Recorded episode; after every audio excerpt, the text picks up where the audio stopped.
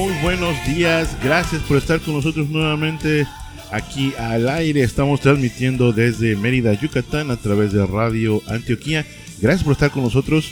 Fíjense que en esta, en esta ocasión, hoy en la mañana, amanecí muy contento, muy feliz. Este, porque ayer en la noche estaba este, leyendo algo de la palabra de Dios que me hizo reconfortarme mucho, mucho reconfortarme mucho. Y me hizo este pues entender un poquito lo que Dios tiene para, para nosotros. Pero precisamente de esta, de esta, de este tema quisiera este, platicar el día de hoy. Fíjense que estando comentando con un, un, este, un hermano de la iglesia, estamos platicando acerca de este, el discipulado, de la importancia que tiene el discipulado para, para nosotros. Este, a lo mejor por eso escuchan mis perros que están ladrando ahí atrás, pero bueno, este, estaba yo comentando con este hermano de la importancia del discipulado, del porqué del discipulado, que es muy importante el, crecer. Entonces, dado a la plática que estábamos teniendo, surgió la pregunta de, de, otra persona, de otra que no era, no era este, no es cristiana, que no es creyente, y, preguntó, perdón, ¿qué es, qué es el discipulado? Este, bueno, más o menos en, a grandes rasgos le expliqué el discipulado este, a esta, persona y este y, obviamente lo invitamos a que a que pues aceptará al Señor como su como su único salvador pero este la pregunta se quedó así como que contestada pero a la vez no no tan clara.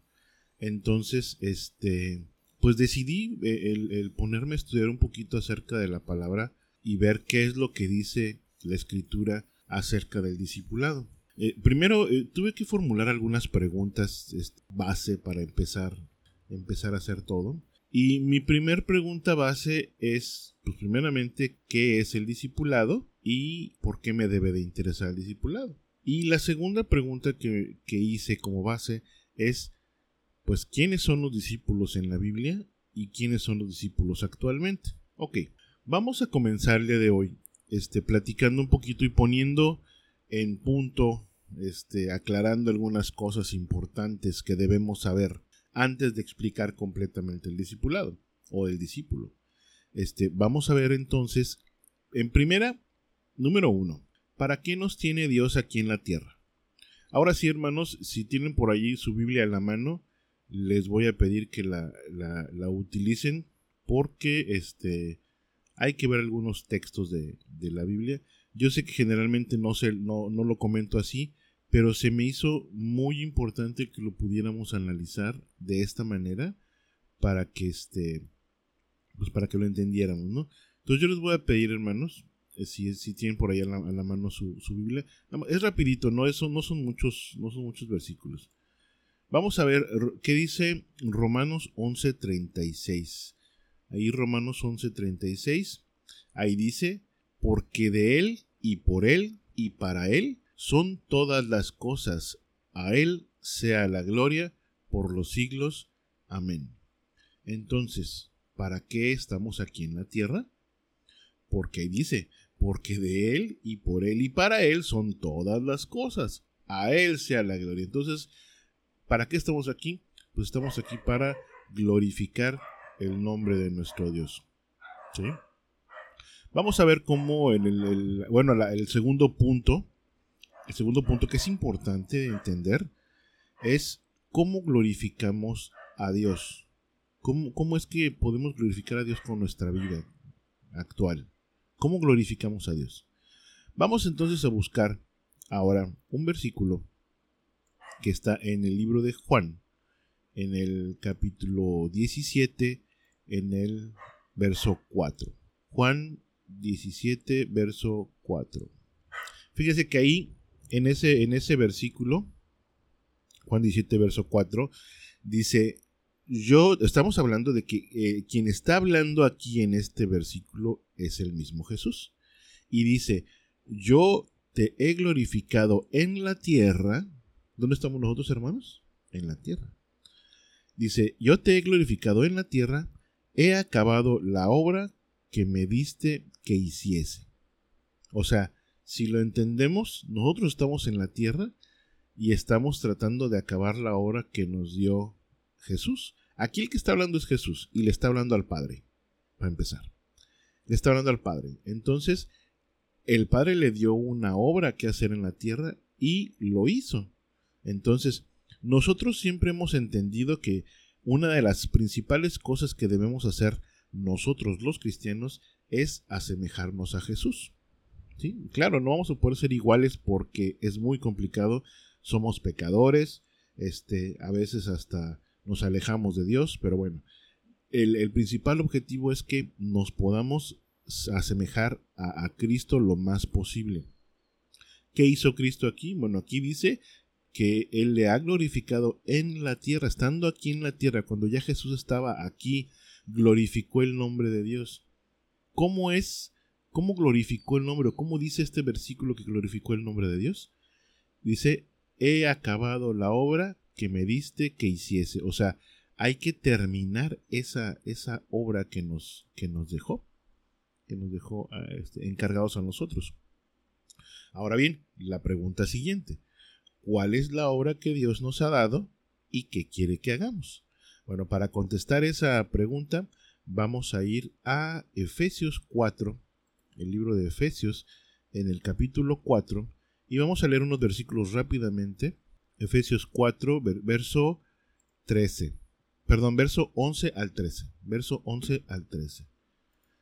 Si lo tienen por ahí en sus Biblias, fíjense bien, dice, y él mismo constituyó a unos apóstoles, a otros profetas, a otros evangelistas, a otros pastores y maestros, a fin de, o sea, con el propósito de perfeccionar a los santos para la obra del ministerio, para la edificación del cuerpo de Cristo, hasta que todos, todos, todos, o sea, ustedes, nosotros, todos, lleguemos a la unidad de la fe y del conocimiento del Hijo de Dios, a un varón perfecto, a una medida, a la medida de la estatura de la plenitud de Cristo. Entonces, aquí está bien claro, en el versículo 12 dice, a fin de, con el propósito de perfeccionar a los santos para la obra del ministerio. ¿Cómo es perfeccionar a los santos?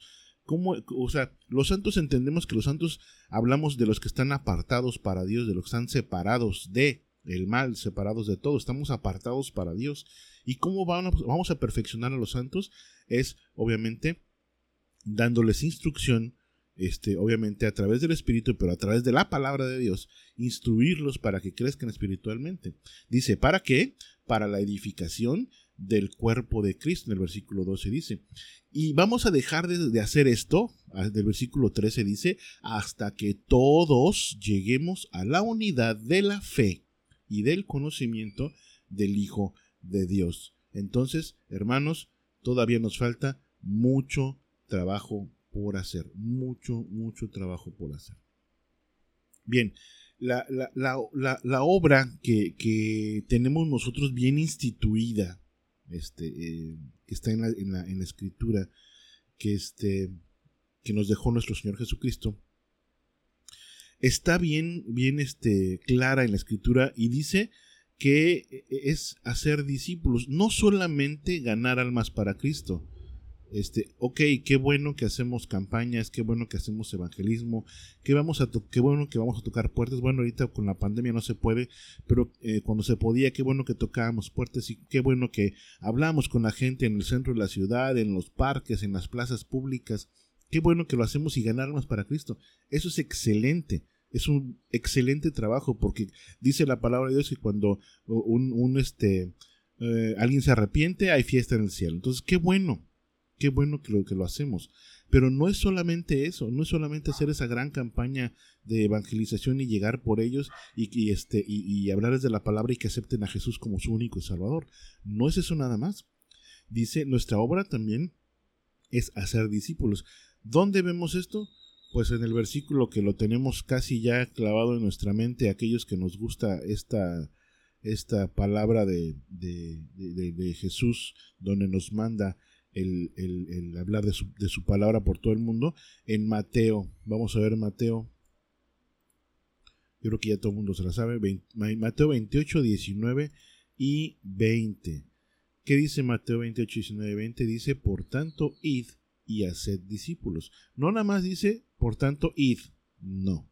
Dice, y haced discípulos a todas las naciones, bautizándolos en el nombre del Padre, del Hijo y del Espíritu Santo. Dice, enseñándoles que guarden todas las cosas que os he mandado. Este, he aquí yo estoy con vosotros todos los días hasta el fin del mundo. Amén. Dice, enseñándoles, haced discípulos y enseñarles. Entonces, la misión que nos dejó nuestro Señor Jesucristo es, y obviamente, ir, vamos a ir, pero necesitamos hacer discípulos y enseñarles. Pero ahora vamos a entender la palabra discípulo en, en, dos, dos, connotaciones diferentes. Una en la que se, se entendía como este discípulo en el Antiguo Testamento, en el, en el, antes de que, de que viniera nuestro Señor Jesucristo, vamos a entenderla. ¿Qué es, qué es un discípulo en el Antiguo Testamento? Fíjense que me puse a estudiar un poco y a investigar un poco acerca de esto. Y estuve leyendo que desde los tiempos antiguos de, del tiempo del Antiguo Testamento, perdón, el pueblo judío tenía por costumbre que los hijos se iban a las escuelas de los rabí, en donde estudiaban todas las escrituras. En el primer nivel que ellos eh, estudiaban, que le llamaban Beit Sefer, Beit Sefer, así como se escucha, Beit Sefer, que era más o menos como hasta los 10 años de edad, este, los rabilos hacían estudiar y memorizar los cinco primeros libros de la escritura, o sea, de Génesis a Deuteronomio, lo que ellos, el Pentateuco, lo que ellos llamaban la primera parte del Torah o del Torah, Torah, yo creo que está bien, está bien dicho Torah. Este, los cinco primeros libros, de Génesis a Deuteronomio, esa era la primera parte de este asunto. Este, después de que pasaba este tiempo y, la mayoría de los niños seguían en sus casas aprendiendo los oficios de la familia, como puede ser pesca, carpintería, este, algunos de los oficios que se mencionan ahí en la, en la escritura, este, eh, algunos oficios, o, por ejemplo también llevar la casa, en algunos casos, este, aparte de aprender el oficio de, la familia, pues aprendían a llevar la casa como debía de ser, ¿no? Así como lo hacían sus padres. Pero había algunos niños que eran lo mejor de lo mejor en las escrituras y eh, que los rabí los escogían para seguir estudiando, para seguir estudiando. A esta segunda etapa le llamaban Beit Talmud, así como se escucha, Beit Talmud, en donde memorizaban todas las escrituras que tenían hasta ese momento, todas las escrituras hebreas que tenían en ese momento. Estoy hablando entonces que se aprendían, imagínense hermanos, se memorizaban desde el libro de Génesis hasta el libro de Malaquías. Todo el Antiguo Testamento lo memorizaban, todo completo. Cuando estaba yo leyendo esto dije, no, pues de por sí me cuesta trabajo aprenderme dos, tres versículos. Imagínate aprenderme toda la el Antiguo Testamento. Pero bueno, lo interesante de todo esto es de que lo memorizaban y aparte de memorizarlos todavía seguían en sus en sus este actividades normales los niños. O sea, no dejaban de ser niños, dejaban de jugar, no dejaban de estar con sus padres, no dejaban de aprender el oficio. Y, pero siguen estudiando. Y este, más o menos en esta época del, de Beit Talmud, de la segunda fase que tenían, los niños ya estaban como entre los 14 y los 15 años, más o menos. Eh, les digo que les comento, seguían este, con la cuestión de aprender eh, lo familiar, el, oficio familiar, y, y, pues, pero lo que pasa es que tiene un nivel mucho más alto, un nivel que, pues, imagínense, ¿no? Ahora sí que si los ponemos ahorita a esos niños en la actualidad, son de esos niños este, genios que se aprenden todas las cosas y que van a los concursos mundiales y todo eso. Creo que podríamos eh, compararlo con eso. Bueno, después de que terminaban con esta sección, los rabí consideraban este, a los mejores, a los que tenían las mejores capacidades y las mejores habilidades.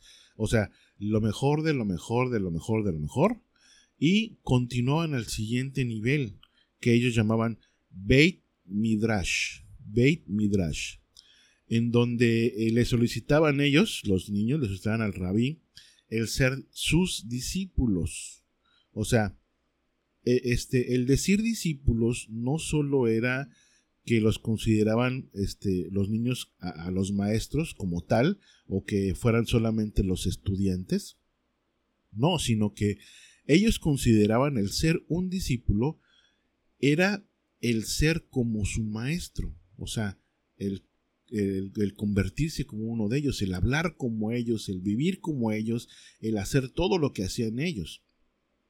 Entonces, los rabí los cuestionaban en diferentes cosas, como por ejemplo cosas de la escritura, conocimiento, este, algunas cosas de su vida, sus deseos personales, y al final de cuentas, después de todas estas preguntas y de todo este análisis, los rabí, después del análisis de la vida, decidían si ellos eran aptos para ser sus discípulos, o sea, el discípulo del rabí.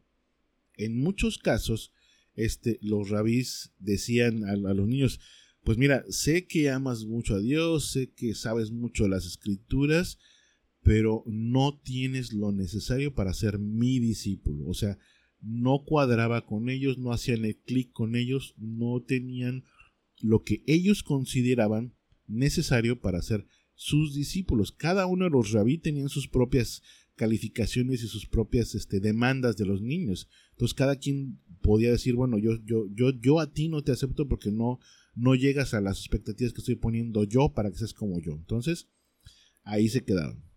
Pero, si el rabí veía que el niño tenía todo para ser el discípulo este, de este rabino, el rabino le decía, ven y sígueme. Me suenan esas palabras. El niño dejaba todo, dejaba su casa, dejaba su familia, dejaba su sinagoga, su aldea, todo lo dejaba, completamente todo, para seguir al rabí y dedicaría su vida entera en ser como su rabí. Esto es lo que significaba ser un discípulo en aquellos tiempos. Entonces, si lo podemos este, hablar de esta manera o pensar de esta manera, el discípulo era como un aprendiz, más o menos. Así como que, como ejemplo, e, el aprendiz de un carpintero, por ejemplo, tiene que pasar tiempo con su maestro, tiene que estar ahí con él todos los días y si se pudiera todas las noches para aprender lo que el maestro le está enseñando, pero aparte, para aprender de lo que él ve del maestro, para aprender de cómo vive el maestro y, a fin de cuentas, el, discípulo hacer y vivir como su maestro. O sea, esa es, esa es la parte importante de este, de este punto, que entendamos que el discípulo no era nada más, ah, pues sí, pues voy a clases contigo, ya soy tu discípulo. No, sino que es algo más profundo, es algo que tenía mucho más significado. Era, era aparte de que era un logro muy grande para los, los muchachitos, los niños, el hecho de poder ser discípulo de un rabino, era también la importancia de que ellos cambiaban su vida, modificaban completamente su existir por seguir a su maestro. Esto dejémoslo aquí, se los dejo aquí en el, en el, en el escritorio para que lo, tengan presente porque lo vamos a entender y a utilizar más adelante.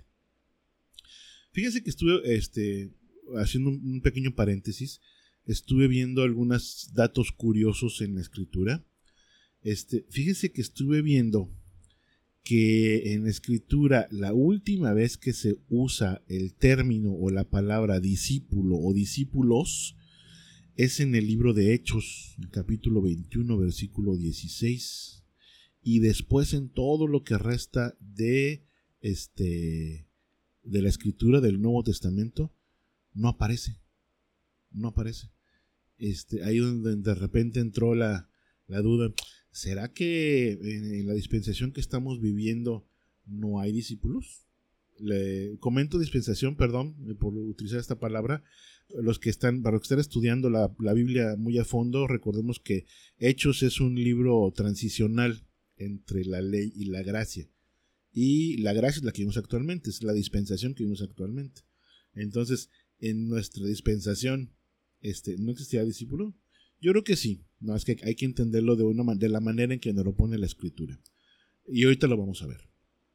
Otro dato curioso es de que este, la palabra discipulado no está en la Biblia. Así, no existe en la Biblia el discipulado. Son datos curiosos ahí que estuve, estuve este, pensando y, tratando de, encontrar. Pero bueno, se los dejo ahí de tarea, se los dejo en el escritorio y ya luego lo checamos. Este, bien, ahora, cuando llega Jesús a la escena, vamos a llamarlo de esta manera, cuando llega a la escena, este, obviamente existían este, diferentes discípulos de diferentes maestros. Vamos a, ver, a entenderlo eh, viendo en el libro de Juan, el capítulo 9, si me vieron por ahí buscándolo en sus Biblias. Juan capítulo 9, en el versículo 24 al 29. Juan 9, 24 al 29. Fíjense que dice ahí. Entonces volvieron a llamar al hombre que había sido ciego y le dijeron, esto, esto está en el contexto que, vamos a hablar. El contexto es, este, un hombre ciego iba a ser, fue sanado por Jesús y entonces llegaron otros de los discípulos y empezaron a cuestionarle. Dice, entonces volvieron a llamar al hombre que había sido ciego y le dijeron, da gloria a Dios. Y este, y dice, nosotros sabemos que ese hombre es pecador. Están tratando de decirle que le diera gloria a Dios y no le diera la gloria a Jesús, que no dijera nada de Jesús, porque él era un pecador. Ellos creían que era un pecador. Eran, eran otros discípulos de, otras personas que no eran, no eran discípulos de Jesús. Eso es lo que quería decir hace un momento. No eran discípulos de Jesús. Entonces, entonces él respondió y dijo, pues si es pecador, no lo sé. Una cosa sé, que habiendo yo sido ciego, ahora veo. Y le volvieron a decir, ¿qué te hizo? ¿Cómo te abrió los ojos? Y le respondió, yo os los he dicho y no habéis querido oír porque lo oísteis, lo queréis oír, ¿por qué lo queréis oír otra vez? ¿Queréis también vosotros haceros sus discípulos? Ah, caray, si eran discípulos entonces, discípulos de quién eran entonces. Y aquí viene la respuesta. Le injuriaron y dijeron, tú eres su discípulo, pero nosotros discípulos de Moisés somos. Estamos hablando ya en contexto de que aquí ya está Jesús en la escena, ya está haciendo milagros, ya está haciendo, este, ya sanando enfermedades, o aquí en este caso haciendo que un ciego vea. Y aquí estamos viendo en la escena que existen discípulos de Moisés. Aquí en el capítulo, perdón, versículo 28, dice, pero nosotros, discípulos de Moisés, somos. Estamos hablando de que entonces esta, este, estas personas que estaban aquí son discípulos que tenían años y años y años. Allá, había generaciones desde que, desde que Moisés vivió, porque fueron discípulos de Moisés. Ok, vamos a ver a, otros, a otros. Dice, vamos a buscar por favor en Marcos, eh, Marcos 2, capítulo 18. Marcos 2, capítulo 18. Ay, ¿qué estoy diciendo? Marcos capítulo 2, versículo 18. Perdón, estoy, aquí con otra, otra este, situación, pero bueno. Marcos capítulo 2, versículo 18. Dice, y los discípulos de Juan y los de los fariseos ayunaban y vinieron y dijeron, ¿por qué los discípulos de Juan y los de los fariseos ayunan y tus discípulos no ayunan? Aquí están diciéndole a Jesús, pero fíjense bien, lo que quiero, el punto que quiero ver aquí es de que tan solo en estos dos versículos ya vimos que hay discípulos de Moisés, discípulos de Juan, discípulos de los fariseos y los discípulos de Jesús. Ya hay muchos discípulos aquí. Pero fíjense bien que, bueno, lo que quiero que, veamos, cada, cada, quien sigue a su maestro, pero cuando vemos o cuando logramos entender que cuando llegó Jesús aquí a la tierra, este, cambió completamente, revolucionó completamente el término de discípulo, modificó su origen y modificó la trascendencia. Recuerden que hablábamos anteriormente que los discípulos eran los que más estudiaban, los que más sabían, los que tenían ciertas aptitudes, los que habían escogido los rabí, los que vivían para, para, para esa gente. Entonces, cuando ya los llamaba a ser discípulos, ah, ya había pasado mucho tiempo y tenían que tener muchos conocimientos para poder hacerlo. Pero, cuando llegó Jesús, este, Jesús caminaba por, la playa de Galilea y, vio, por ejemplo, a Pedro, a Jacobo, a los otros, y les dice, ven y sígueme. Yo me imagino que esto causó un problema interno y muy fuerte para Pedro y los otros, porque Jesús los llamaría a ser sus discípulos, pero ellos tenían una idea diferente de ser discípulos. Entendámoslo de esta manera. O sea, ellos eran judíos. Ellos sabían el proceso que tenía que pasar alguien para ser un discípulo. Y por lo que entiendo, ellos estaban pescando. Entonces, ellos no tenían las aptitudes que pedían los rabí en las escuelas para poder ser discípulos. ¿Sí me explico? Entonces, ¿qué es lo que pasó aquí? O sea, ¿cómo estuvo el asunto? Para poder entender esto. Dice, este, esto nos lleva a ver que el mismo Jesús, que es Dios, este, ya los conocía. Aunque nunca los había visto, pero él sabía su presente, él sabía quiénes eran y sabía en quiénes se convertirían. Entonces, digo, esto creo que fue un choque muy grande para ellos, porque Jesús les dijo, ven y sígueme. Y al entender ellos la situación, pues bueno, yo digo, las, películas y todo eso que se ven en el, en el, cine y todo eso de que nada más llegan, voltean y avientan las, las redes y se van, este, no creo que haya sido así, yo creo que causó cierto impacto en ellos que no sé si a lo mejor dudaron, no sé si no supieron qué hacer, pero lo que sí sé es de que lo siguieron.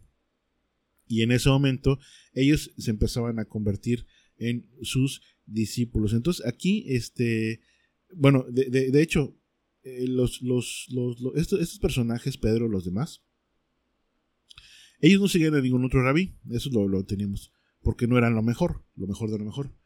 Pero Jesús los escogió. Y aquí tenemos un ejemplo muy claro que estos hombres que, este, que escogió Jesús son un ejemplo de que Dios escoge a la persona, no importando ni el pasado, ni el intelecto, ni las capacidades, y Él sabe quiénes, quiénes somos, a quienes escogió sabe quiénes somos, sabe en qué nos podemos convertir. Y por eso, precisamente hay que dejar que Dios trabaje en nosotros a través del Espíritu Santo, para que pueda cambiar nuestras vidas. Porque en ese momento Jesús no se puso a investigar, a ver, ¿cuánto estudiaste, Pedro? A ver, ¿cuántos, cuántos versículos te sabes del Antiguo Testamento? Él no dijo eso. Él llegó y vio el corazón de la persona y él sabía en ese momento sabía en lo que se iba a convertir. Y, este, y si, vemos un poquito desde el, desde el punto de vista de eh, viéndolo a Pedro, este, pues Pedro era, era, bueno, era Simón en aquel entonces, Simón. Pero dijo, dijo Jesús que él iba a llamar Pedro. Este, si, si vamos un poquito a significados, este, Pedro viene de Petra, de piedra y él dijo que sobre esta piedra va a fundar su iglesia. Solo de eso lo podemos ver en una, en una biografía de Pedro que me encantaría que lo pudiéramos hacer. Yo la he estado estudiando y trae muchas cosas de mucha enseñanza. Pero eso lo vemos en otro, en otro, en otro podcast. Este, ahora vamos a enfocarnos a que entonces Dios no le importó, a Jesús no le importó quién era en ese momento, pero sí sabe en quién se va a convertir. Eso es una cosa que, ay Dios, a mí a mí me, impactó. Cuando Jesús los llamó diciendo, ven y sígueme. Si lo, si lo vemos en el contexto que mencionamos anteriormente, este, Jesús les dice, tú puedes ser como yo, porque este, los rabíes es lo que decían. O sea, te investigo, te veo, te analizo y tú tienes todas las capacidades y todas las aptitudes y tienes la madera para ser como yo. Entonces cuando Jesús los está llamando, le está diciendo, tú puedes ser como yo. Porque Jesús era el rabí en ese momento. Entonces, qué hermoso, qué hermoso que Dios, este, que Jesús los haya escogido y que les haya dicho, tú puedes ser como yo. Esto, esto es algo bien, bien profundo, hermanos, bien hermoso, porque si saben ustedes, Dios nos escogió a nosotros. Así es, hermanos. Entonces, yo quiero entender que Dios nos escogió a nosotros porque nosotros podemos ser como Cristo. Ay, ahorita que lo estoy diciendo hasta se me, corre el sentimiento en, el cuerpo porque sé que Dios me escogió, o sea, dentro de, dentro de muchos, Dios me escogió. Y sé que yo puedo ser entonces como es Cristo. Claro, no es algo mágico, no es algo fácil, pero sé que puedo ser como Cristo. Ah, bien, dice, cuando vemos las escrituras que hablan los discípulos de Jesús, casi siempre este, hablamos o entendemos de los discípulos, de los doce discípulos. Casi siempre cuando escuchamos una plática, cuando oímos que alguien está predicando de los doce, los discípulos de Jesús, pensamos en los doce discípulos, en aquellos doce. Pero este, no eran los únicos discípulos, había más. Claro, estos doce sí eran los principales discípulos, porque este, Jesús los estaba entrenando, los estaba desarrollando para ser líderes, porque este, ellos eran los que se iban a quedar al frente de todo cuando, cuando Jesús se fuera. Estos eran los, doce, los doce líderes. Y aparte porque estos doce eran los que seguían a Jesús de día y de noche. En los que ahí va Jesús para un lado, ahí van los doce, van por otro lado, ahí van los Pero existían más, más discípulos este, de Jesús. No nada más estos doce. Vamos a ver este, eh, un ejemplo en Hechos, en el capítulo 1. Hechos capítulo 1, versículo 15. Hechos capítulo 1, versículo 15. Si lo tienen por ahí, vamos a, a dar lectura. Dice, en aquellos días Pedro se levantó en medio de los hermanos. Y entre paréntesis dice, y los reunidos eran como 120 en número. Estamos hablando de, de cuando se estaban reuniendo, o sea, a lo que me refiero es de que no nada más era Pedro y los doce, o sea, los doce discípulos, si no habían más, eran, dice que eran 120 en número, eran 120 en número. Entonces, quiere decir que, hay más discípulos. Vamos a ver otra forma de corroborarlo. Dice en Mateo este, 27, Mateo capítulo 27, si me pueden ayudar con sus Biblias. Mateo 27, del versículo 57 al versículo 58. Si me pueden ayudar por ahí con sus Biblias. Dice lo siguiente. Cuando llegó la noche, vino un hombre rico de Arimatea, llamado José, que también había sido discípulo de Jesús. ¿Oí? Había sido discípulo de Jesús. Este fue a Pilato y pidió el cuerpo de Jesús. Entonces Pilato mandó que se le diese el cuerpo. Aquí estamos hablando ya después de la muerte de Jesús, después de que este, había, que, eh, muerto en la cruz para podérselo llevar. Pero lo que quiero puntualizar aquí es de que dice que era un hombre rico llamado José de Arimatea. ¿Sí? O sea, este José de Arimatea no era ninguno de los doce. Eso es una prueba entonces de que había más discípulos. Y, fíjense bien, ahorita pensando un poquito en este asunto de que son este, de que era un hombre rico, eh, aprovechando el versículo, este, no todos los discípulos que estaban con Jesús, había otros que estaban, este, que lo seguían también, pero bueno, ellos seguían en sus vidas y sus trabajos normales. Y este, ¿y saben por qué? Porque ese era su campo de trabajo. Así de fácil. Porque la hora de Jesús este, que nos dejó a otros que no, que no estamos en el ministerio al 100%, son nuestros trabajos, nuestros trabajos seculares, porque ahí podemos ser luz, ahí podemos testificar, ahí podemos enseñarle a la gente. Fíjense que eh, viendo un poquito este asunto, un ejemplo que, que tuve de alguien que me lo contó, o lo contó en una predicación, de una persona que se dedicaba a cantar, era un cantante de ópera que iba a alguna iglesia y este cantante de ópera este, pues platicando con su pastor, su pastor le decía, este, oye, pues es que tienes una voz privilegiada, tienes que dedicarle tu vida a Dios, tu voz a Dios, no dejes, no, no, no cantes para otra gente, no cantes para nadie, cántale a Dios. Entonces, esta, esta persona se, pues como que se quedó choqueada, ¿no? ¿Qué pasó? ¿Cómo, cómo voy a dedicarle este, la vida, este, mi, mi voz solamente a Dios si de eso vivo? Entonces, preguntando con otra persona, con otro pastor, le dice, oye, pues que mira, mi pastor me está pidiendo que deje mi trabajo y que solamente le cante a Dios. Entonces, el otro pastor le dijo, mira, vamos a hacer una cosa. Tú dile a tu pastor que, este, pues tú vas a seguir trabajando, porque es parte del ministerio que Dios te dio. Y ya, total, fue y le dijo a su pastor que seguir trabajando. El pastor le dijo, está bien, adelante. Y fíjense que el resultado de todo esto fue que esta persona que cantaba, que es cantante de ópera, él comenta que en una de sus actuaciones de ópera, él tuvo la oportunidad de testificarle a Pavarotti.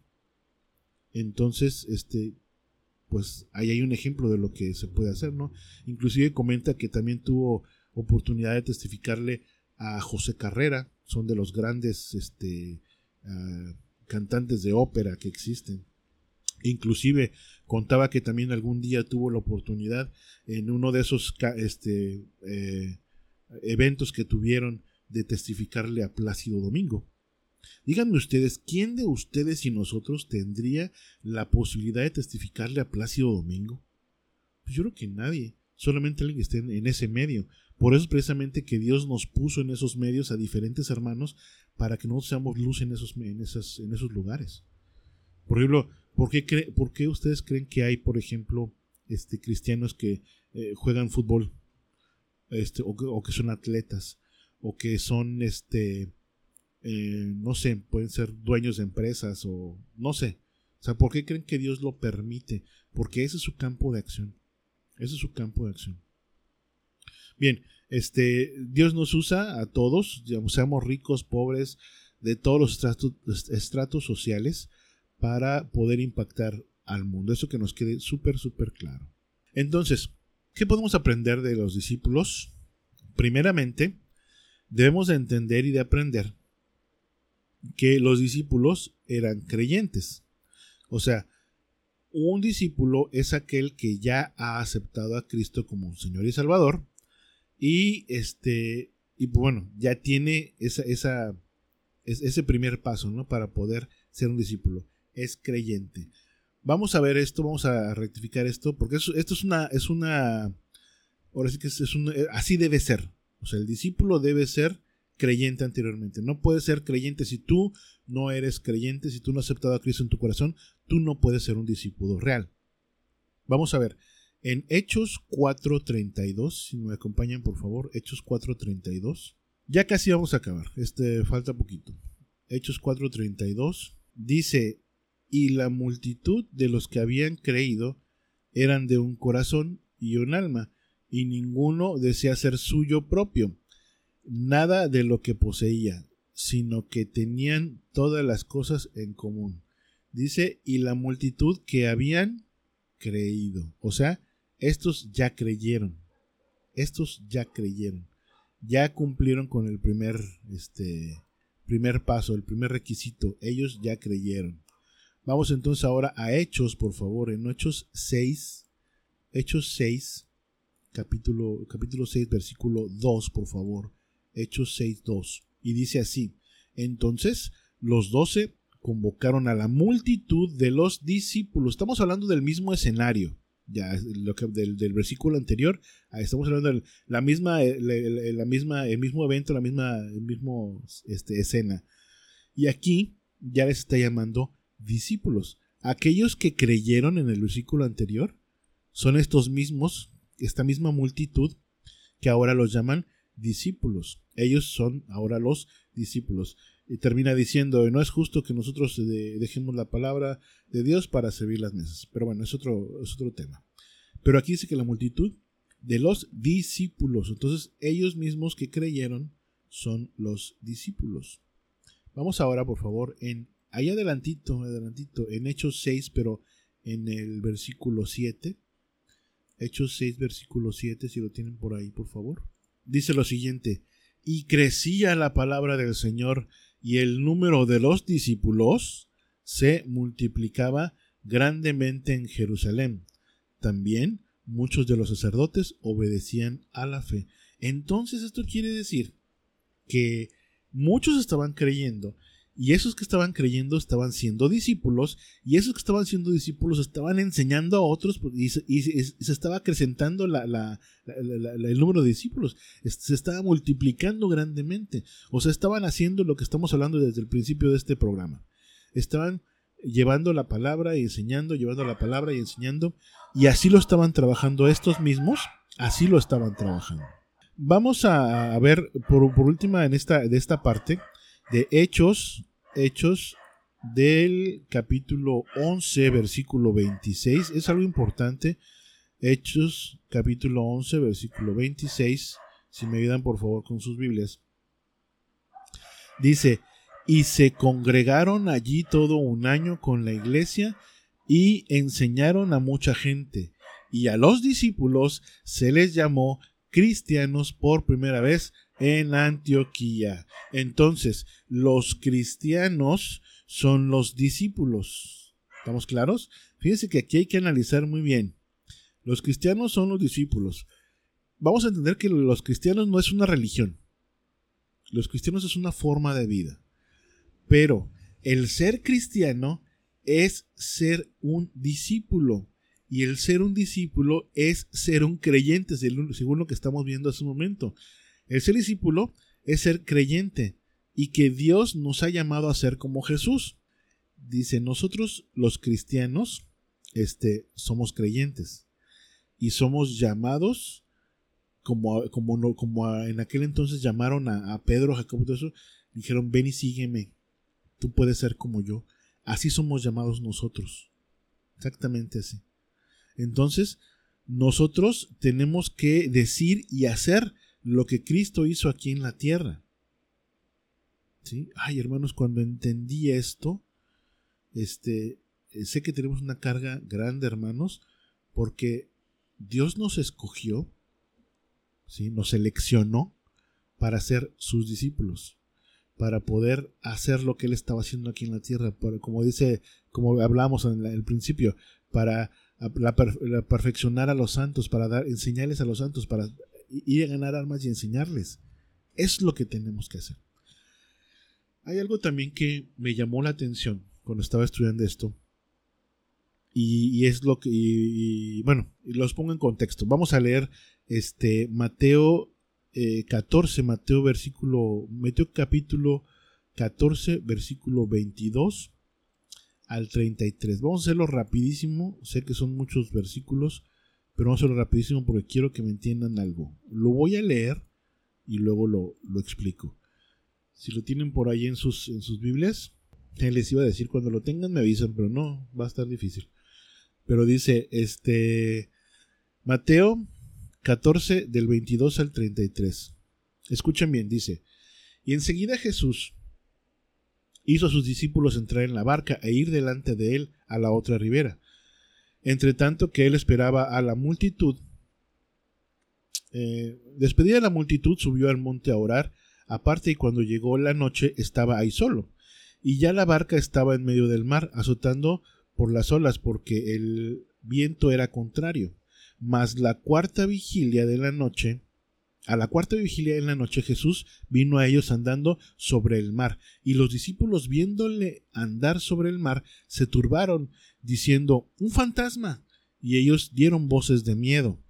Pero enseguida Jesús les habló diciendo Tened ánimo, soy yo, no temáis.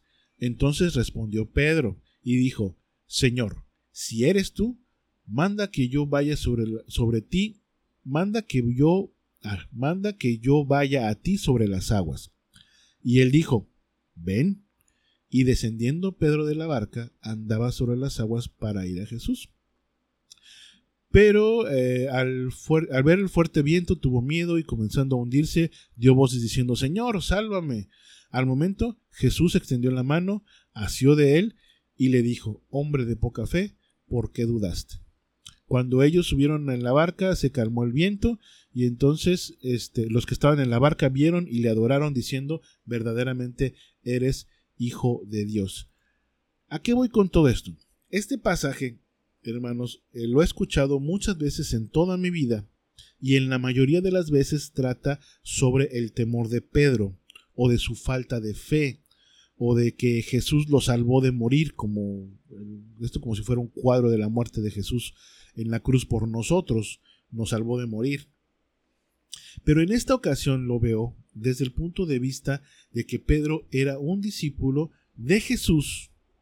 ¿Sí? Pedro era un discípulo de Jesús y que en primera, cuando Pedro vio a Jesús, le dijo, Señor, si eres tú, manda que yo vaya y voy a ti sobre las aguas. Y Jesús le dijo, ven. ¿Sí? O sea, Pedro le dijo, tú dime y yo voy. En primera, porque él siempre hacía lo que el maestro le decía, por eso le dijo, tú dime que vaya y voy. Por eso estaba esperando que el Señor le dijera, ven. Y en segunda, porque al ser discípulo, Pedro quería ser como Jesús y caminar sobre el agua. Esto es lo que hacían los discípulos en aquellos tiempos. Hacían lo que sus maestros hacían también. Qué, importante es esta, esta aplicación para nosotros, hermanos. Que nosotros debemos hacer lo que nuestro maestro nos dice. Eso es muy importante hacer lo que nuestro maestro nos dice. Este, bueno, para, para esa, esta parte, eh, bueno, eso no es la parte importante del caso, sino que siempre se habla de que Pedro dudó, Pedro dudó, pero ¿de quién dudó Pedro? ¿Dudó de Jesús? Pues Jesús nos estaba hundiendo. Pedro dudó de sí mismo. Pedro dudó de sí mismo. Pero, ¿qué creen? Híjole, ahí va algo, algo poderosísimo, hermanos. Pedro pudo haber dudado de sí mismo, pero Jesús no dudó de Pedro, ya que lo llevó a caminar, lo llamó a caminar sobre las aguas. Y Jesús sabía que él podría hacerlo. Siempre he escuchado que dice la gente que cree en Dios, lo cual es muy cierto y benéfico para nosotros. Pero este es momento de saber que también Dios cree en nosotros.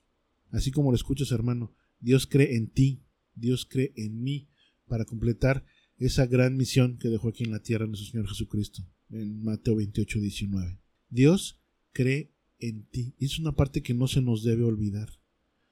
Dios nos escogió desde, desde el principio, nos seleccionó.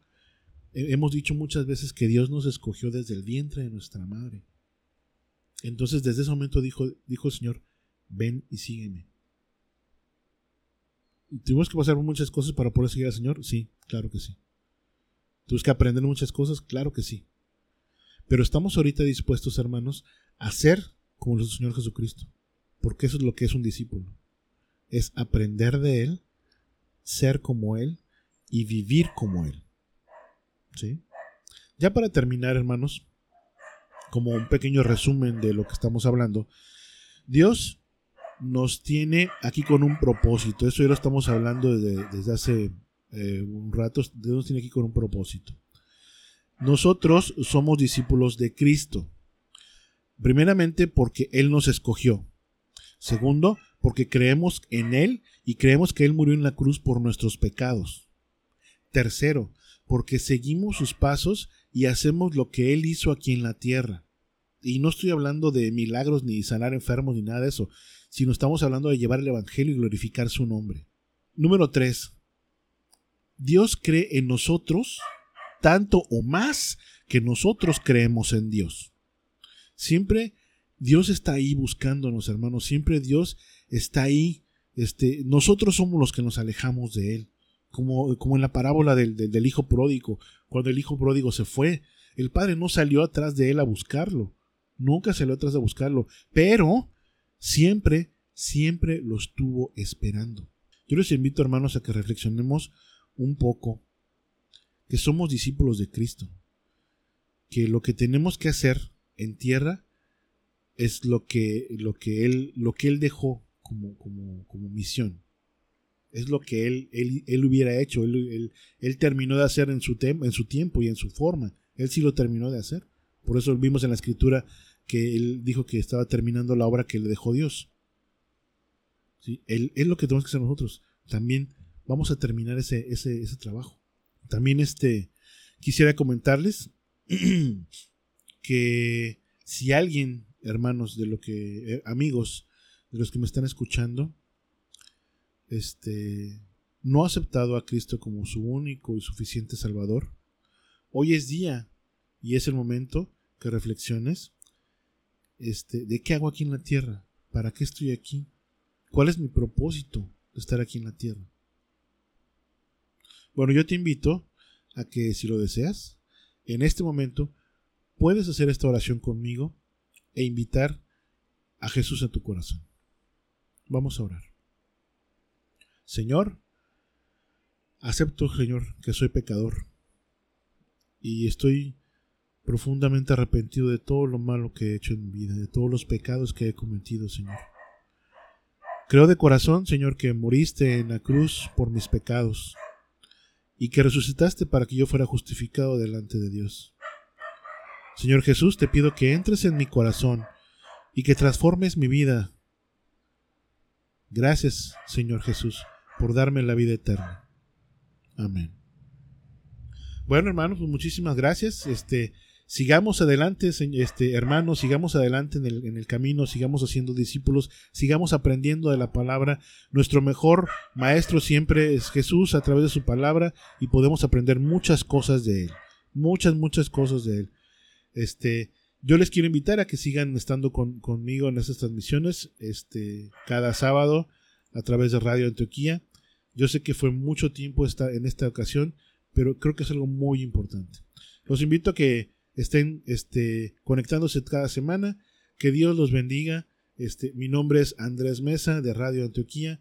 Que Dios los bendiga, cuídense mucho y ojalá, ojalá que pronto nos podamos ver. Que Dios los bendiga grandemente.